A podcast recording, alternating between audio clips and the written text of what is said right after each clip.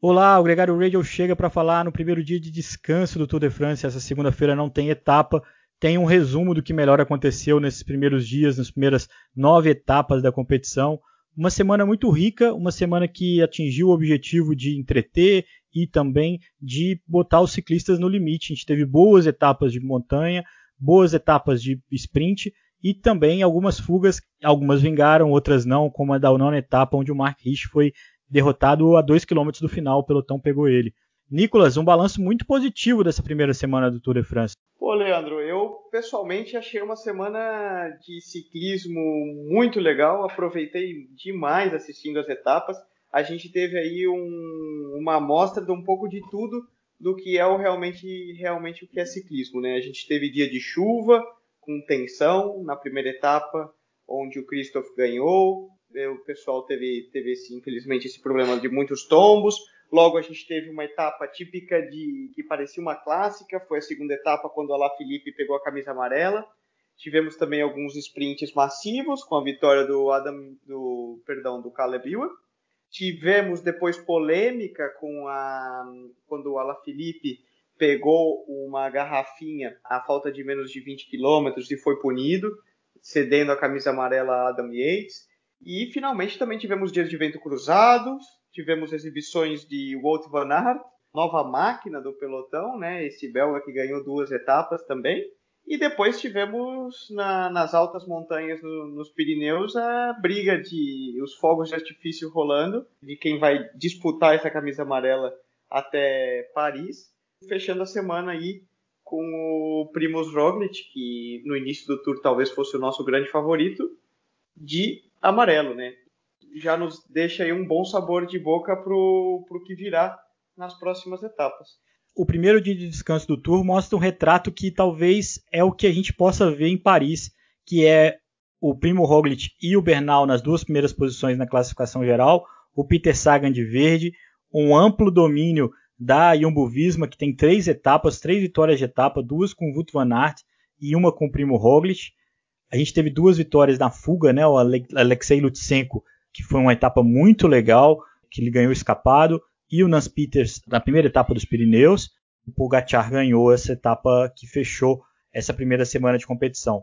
Uma curiosidade, Nicolas: as equipes que dominaram o Tour de France nessa primeira semana são as equipes que dominam a temporada. As três equipes mais vitoriosas também venceram as principais honras dessa primeira semana do Tour de France, a gente tem a do Quick Step, que é a que mais venceu esse ano. Depois a gente tem a UAE Emirates, que ganhou duas etapas no Tour de France já. Também tem a Jumbo Visma, que é uma das três equipes que mais venceu, como eu falei, e que ganhou três etapas nesse Tour de France. Mais ou menos a história do Tour de France repete o que a gente está vendo nessa temporada. É, isso é verdade. Cabe lembrar que o Tour é a prova mais importante do ciclismo mundial é a que traz mais retorno de mídia, mais retorno de patrocinadores. E não é por acaso que as equipes vão com as melhores é, armas e tudo que eles têm de melhor para essa, essas provas. Então é natural que a gente veja as equipes mais potentes conquistando mais vitórias, né?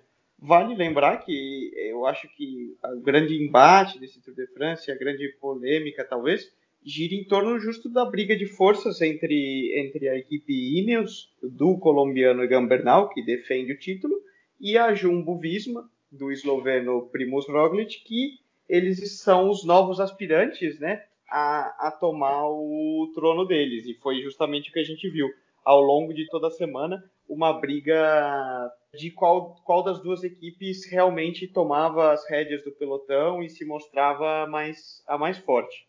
Até nisso, a primeira semana do Tour de France reproduz um pouco do que a gente viu por aí, né? Porque a Jumbo Visma esbanjou força, ganhou três etapas, e a Ineos, apesar da, da liderança na camisa branca, faz um tour bem discreto, mas ao mesmo tempo parece que tem o total controle desse cenário, não parece estar desesperada para se expor, para poder aparecer. O que importa para eles é ganhar em Paris e parece que nesse sentido eles estão também não só bem encaminhados, mas estão no páreo mais do que tudo, né? Exatamente, isso eu achei muito legal de olhar. A gente percebe que claramente na questão de força bruta, é, a Jumbo Visma está mais forte do que eles, porém eles jogam uma carta na vantagem é que eles têm muito conhecimento, muita experiência e sabem ganhar o Tour de France. A gente viu isso nos momentos chaves, por exemplo, quando teve aquela etapa do vento cruzado com o Kwiatkowski quebrando o pelotão e você vê que eles estão sempre muito bem posicionados e sabendo é, se aproveitar das, das situações que possam aparecer. Eu acho que isso, para nós que vamos assistir as próximas semanas, só soma, né? Porque a gente segue com um tour muito aberto. Claramente, você tem a força bruta da Jumbo Visma é, indo de cara com o conhecimento e experiência da, da Ineos. E eu espero que ao longo de todas as etapas a gente possa vai acompanhar ainda é, uma guerra muito muito boa aí entre esses, esses dois impérios. A gente tem algumas equipes que atingiram os objetivos iniciais, que estão bem, que estão na disputa, e algumas equipes que vão ter dificuldade de se readaptar a partir de uma decepção. O Thibaut Pinot saiu fora da disputa pela classificação geral, vai dar uma chacoalhada na equipe Grupama, que vai ter que se reinventar aí nesse dia de descanso, pensando nas próximas etapas, talvez brigar por etapas por si só, ou alguma outra classificação secundária. Mas, em geral, todo mundo continua mais ou menos no páreo, principais equipes, os principais nomes, estão com seus ciclistas ali bem posicionados e ainda, vamos dizer assim, cheios de expectativa do que está para vir, né? É, isso eu acho que é o, o mais legal de tudo que, para mim, na primeira semana, que a gente chega à nona etapa já, então quase metade do tour foi concluído, e a gente segue com uma classificação geral ainda extremamente aberta, com muitas possibilidades, até, até ali o Mikel Landa, que é o décimo na classificação geral, a gente tem, eu considero que todos têm possibilidades de ganhar e se mostraram muito bem, com momentos talvez cada um ali teve seu pequeno momento de fraqueza ao longo desses dias, mas também se mostraram muito sólidos. E isso para nós, é, quem ganha somos nós, né? Que vamos assistir e garante mais show. A grande sacada desse tour, eu acho, né? É que a gente segue com muitas possibilidades e, e tudo muito aberto ainda. A gente não pode, a gente não vê ninguém claramente mais forte do que a concorrência.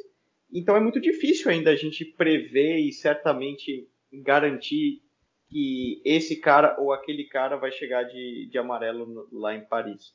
Nesse sentido, eu até acho que o Primo Roglic está muito acima dos outros, mas ele optou por uma primeira semana muito cautelosa. Talvez ele pague o preço por essa cautela toda. Ele não queria a responsabilidade da camisa amarela tão logo. Talvez ele tenha desperdiçado alguns segundos ali que ele pudesse ter tentado impor principalmente pelo Egan Bernal, que, que tem tido uma curva ascendente na disputa. Talvez se, se o Sayumbo Visma tivesse se dedicado um pouco mais para ganhar tempo nessa primeira semana, eles talvez tivessem conseguido. Se você olhar bem, são 21 segundos que separam o Bernal do primeiro colocado, que é o Primo Roglic. Essa diferença é toda construída em bonificações, com a vitória do Roglic na quarta etapa, e também as bonificações que o, o Roglic alcançou no, no Marie Blanc, e na chegada da, da nona etapa. 21 segundos não é pouco, mas reafirmando, o Roglic não conseguiu botar tempo no Egan Bernal nas primeiras nove etapas do Tour de France com um time muito mais forte e com as pernas muito mais fortes do que a do Bernal até agora. O jogo chega muito aberto, essa segunda semana tem um início, vamos dizer assim, suave, são três etapas que não são de montanha, mas a gente sabe no Tour de France, quando as etapas não têm montanha, elas têm vento lateral, elas têm alguma pegadinha, elas têm alguma situação que pode colocar os ciclistas em dificuldade, é sempre uma, uma situação é, inconstante, né? nunca um, um, comodismo absurdo. Nessa terça-feira é uma das etapas que podem ser definidas assim. Terça, quarta e quinta a gente tem etapas não muito montanhosas, não muito complicadas do ponto de vista altimétrico, mas com bastante curiosidade do que pode vir por aí. A gente tem como um dos principais aspectos dessa primeira semana uma certa dificuldade do Peter Sagan de brilhar, né? Ele que tem sido consistente, tem sido constante, é líder da classificação verde, mas não foi o Peter Sagan que a gente costuma ver. Vai ter aí três bons dias para tentar fazer isso, vai ter o descanso nessa segunda, né? E a partir de terça pode retomar essa situação, porque depois de novo a coisa empena a gente tem bastante etapa difícil, sexta e domingo são duas etapas bem difíceis, com bastante disputa pela classificação geral. E a última semana, a última semana sim vai ser muito dura. A 18ª etapa vai ter mais de 5 mil metros de desnível acumulado. É a etapa rainha da competição e eu tenho certeza que até lá muita coisa vai acontecer. Sim, realmente já foi uma primeira semana bem legal.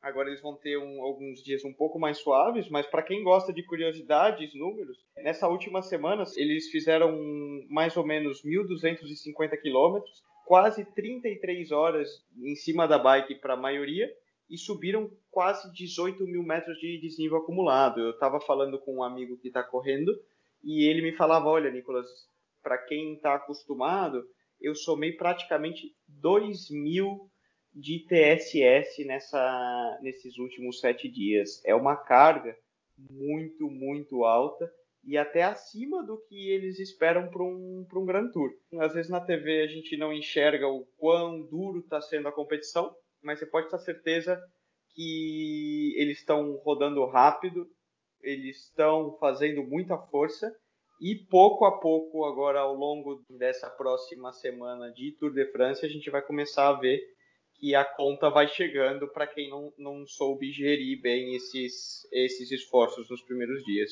Sem dúvida, Nicolas, esse cansaço vai sendo acumulado e a disputa vai sendo até mais emocionante, mais suscetível a falhas e, e vacilos, né, em relação à performance dos ciclistas.